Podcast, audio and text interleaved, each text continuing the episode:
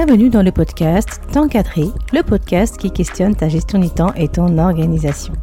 Je suis ravie de t'accueillir dans ce podcast qui est fait pour toi si tu es chef d'entreprise, cadre ou cadre dirigeant complètement débordé dans ton quotidien en quête de conseils et méthodes pour être un maître de ton temps et de ton organisation.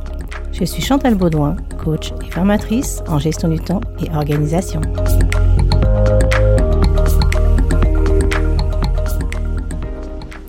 Aujourd'hui, dans l'épisode 6, je vais te parler de stress dans ton quotidien. Je sens bien que ce mot ne te plaît guère, mais il ne faut pas en avoir peur, car oui, il y a le bon stress et le mauvais stress.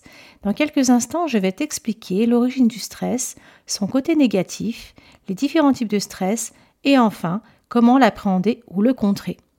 Alors, pourquoi je te parle de stress aujourd'hui? Alors, tu sais que ma spécialité, c'est la gestion du temps à l'organisation. Mais ce que tu sais peut-être moins, c'est que je travaille en réalité sur quatre piliers. Les deux premiers piliers sont logiquement bah, la gestion du temps et l'organisation. Le troisième pilier, les relations interpersonnelles, c'est-à-dire la communication avec les autres, ou autrement dit, bien communiquer. Et enfin, le quatrième pilier, la gestion du stress. Alors, soit indirectement lorsque le travail se fait sur les trois premiers piliers, gestion du temps, organisation et relations interpersonnelles, parce qu'ils agissent indirectement sur l'état de stress du coaché. Soit directement si je sens que mon coaché est sous tension et qu'il est nécessaire d'agir sur son état émotionnel via quelques petits exercices de relaxation avant de commencer une séance.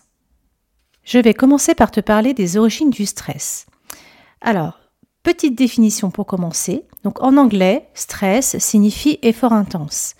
Et suivant la définition officielle, le stress est un état réactionnel de l'organisme soumis à une agression brusque. Le stress est une réponse naturelle à un événement du quotidien auquel on doit s'adapter.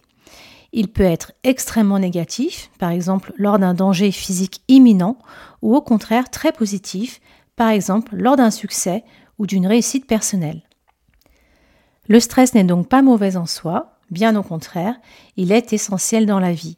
C'est la réponse apportée qui déterminera l'impact du stress sur l'individu. Il sera soit relaxé, soit angoissé. Alors les sources du stress sont diverses. Ce peut être environnemental, physiologique, social ou lié à nos propres pensées. C'est donc le cerveau qui détermine la nécessité d'apporter ou non une réponse au stress. Le stress dépend de notre interprétation de la situation. Est-ce que la situation est difficile, douloureuse ou dangereuse? Et est-ce que nous avons les ressources internes nécessaires pour affronter la situation?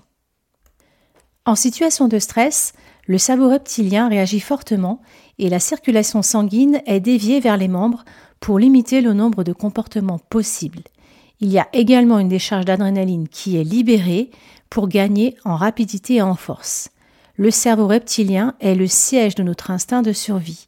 Il est en train de nous préparer à réagir uniquement de deux seules façons, combattre ou fuir.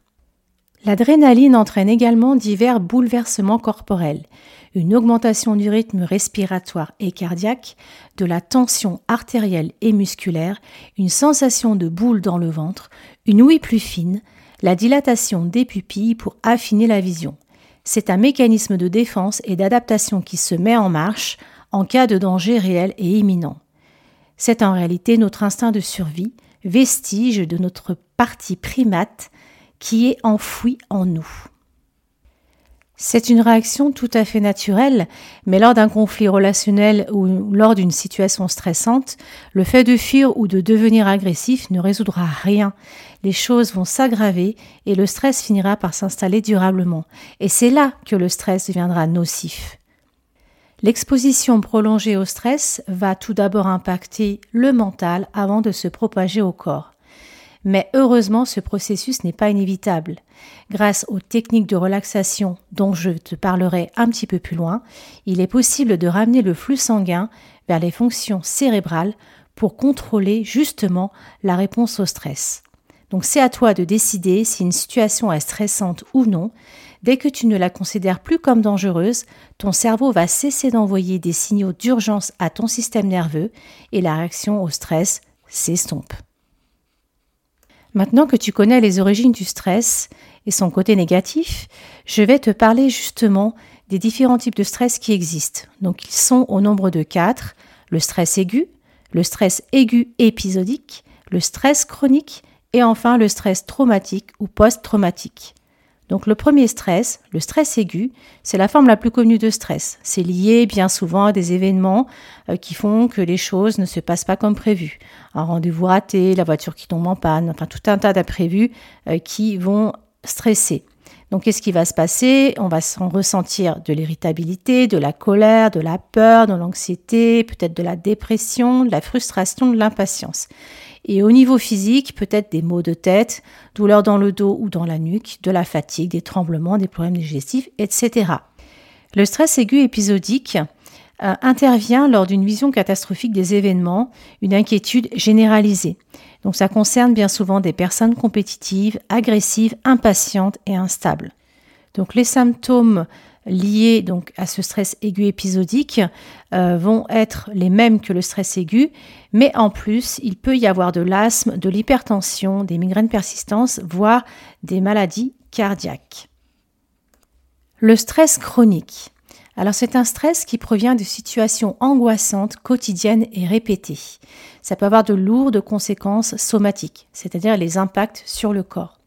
Donc au niveau des problèmes psychologiques, on peut retrouver de l'anxiété persistante, de la rancœur, du pessimisme, de l'isolement, de la dépression, de l'irritabilité permanente, de la colère extrême ou chronique, des problèmes de concentration, du cynisme, des difficultés à faire face aux événements et un sentiment fort d'insécurité. Au niveau des problèmes physiques, des troubles digestifs, de la perte d'appétit ou de la boulimie, de la fatigue chronique, de l'hypertension, maladie cardiaque, encore une fois, des migraines, des douleurs chroniques au dos, aux épaules, au cou, etc. Un système immunitaire affaibli. Et enfin, le dernier stress, qui est quand même assez spécifique, c'est le stress traumatique et post-traumatique. Donc c'est une réponse émotionnelle extrême, souvent associée à un état de choc puis de déni. Donc ça a des effets vraiment puissants sur le long terme. Donc les réactions à ce type de stress sont pour le côté physique des douleurs dans le dos, des troubles digestifs, des nausées, des maux de tête, de la transpiration, de l'accélération du rythme cardiaque. Au niveau mental, une incapacité à se concentrer, des souvenirs limpides de l'événement, des flashbacks, etc. Au niveau émotionnel, des changements d'humeur intenses et imprévisibles, de la nervosité, de l'anxiété, de la dépression, et au niveau relationnel, besoin de s'isoler, des disputes fréquentes avec les proches ou les collègues de travail. Alors j'imagine que tu as déjà ressenti du stress, la plupart des gens ressentent du stress aigu, donc c'est pas une source de stress vraiment grave, mais en tout cas, si tu sens que ton stress est beaucoup plus fort, euh, qu'il devient épisodique, qu'il devient chronique, ou alors que tu connais un stress de type traumatique ou post-traumatique, je t'encourage vivement à aller voir un professionnel de santé qui pourra t'aider en complément euh, de techniques de relaxation. Maintenant, je vais te partager quelques astuces pour appréhender ou contrer le stress quand il devient nocif. Donc, je vais te partager ici cinq méthodes de relaxation. Donc, rapidement, euh, tu peux choisir euh, celle qui te parle le plus. Forcément, tu en connais, mais euh, donc, je vais te parler de ces cinq méthodes. Petite précision quand même, certaines techniques de relaxation vont agir plus spécifiquement sur le corps ou alors sur le mental. Donc finalement, ce qui peut être intéressant, c'est de combiner euh, deux techniques de relaxation, une qui est plus ciblée corps et une qui est plus ciblée mental, pour avoir un effet bénéfique sur euh, bah, la relation corps-esprit. Sachant que l'esprit et le corps sont intimement reliés, euh, c'est bien de combiner deux méthodes de relaxation. Première technique de relaxation, la relaxation progressive. Donc c'est une technique qui consiste à mettre en tension certaines parties du corps en partant de la tête jusqu'aux pieds. Donc c'est des cycles de tension-relâchement que l'on peut faire plusieurs fois de suite jusqu'à être complètement détendu. Donc ça c'est vraiment une approche somatique. Deuxième méthode de relaxation, les étirements. Donc tout simplement, on fait des étirements du corps. Donc ça peut être des étirements qu'on fait dans le cadre d'exercices de yoga ou de stretching. Donc ça, typiquement, on agit directement sur le corps. Donc c'est vraiment une approche somatique et on fait autant de temps qu'on a besoin. Il existe tout un tas de petits exercices que vous pouvez trouver euh, sur, euh, sur Internet, sur YouTube ou euh, en tout cas dans votre salle de sport. Troisième technique de relaxation, les techniques respiratoires. Donc là, typiquement, c'est on inspire, on expire vraiment en profondeur et sur un temps euh, quand même déterminé. Donc moi, particulièrement, ce que je recommande, c'est la cohérence cardiaque. Donc vous inspirez 5 secondes, vous expirez 5 secondes et vous faites ça sur 5 minutes. Au bout de 5 minutes, vous avez vraiment le rythme cardiaque qui s'est apaisé et vous vous sentez détendu. Donc c'est une approche également somatique mais qui agit directement sur le mental. Quatrième technique de relaxation, la méditation. Donc là, on est sur une approche totalement psychologique, même si ça va agir sur le corps indirectement. Donc là, tout simplement, ça consiste à être en conscience de ce qui se passe. Donc soit vous êtes assis ou fermez les yeux, soit vous faites votre activité tout en prenant conscience de tout ce qui se passe. Donc vous allez avoir des pensées qui vont aller et venir et c'est tout à fait naturel. Donc soit vous les laissez, vous les laissez passer, vous les jugez pas. C'est vraiment euh, prendre conscience du moment présent. Et cinquième technique de relaxation, c'est la visualisation. Donc là, en fait, on va imaginer une situation bien souvent future, que ce soit dans un futur proche ou un futur lointain, où on va ressentir les émotions positives de cette situation future, qui bien souvent est une situation idéale. Et donc l'idée, c'est d'envoyer un message positif au cerveau avec cette situation idéale euh, qui génère des émotions extrêmement positives pour euh, justement euh, se conditionner à un futur meilleur. Donc voilà pour ces cinq techniques de relaxation. J'imagine que tu dois en connaître certaines et peut-être que tu en utilises déjà, mais en tout cas, je te conseille d'en choisir une ou deux qui te parlent et que tu as envie de tester ou tu as envie de refaire.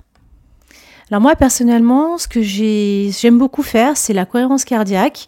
Je trouve que c'est un exercice qui permet de réduire très rapidement le stress en 5 minutes et qu'on peut faire absolument partout et quand on veut.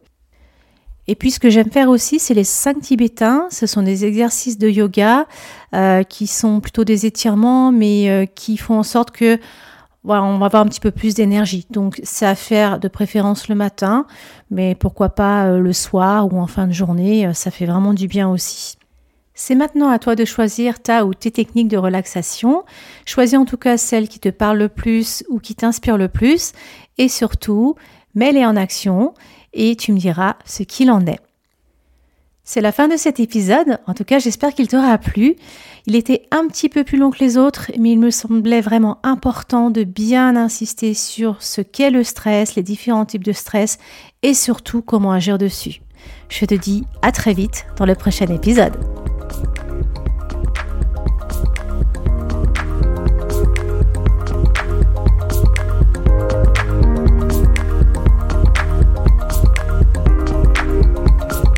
Alors, je te donne rendez-vous dans 15 jours pour le prochain épisode du podcast T'encadrer.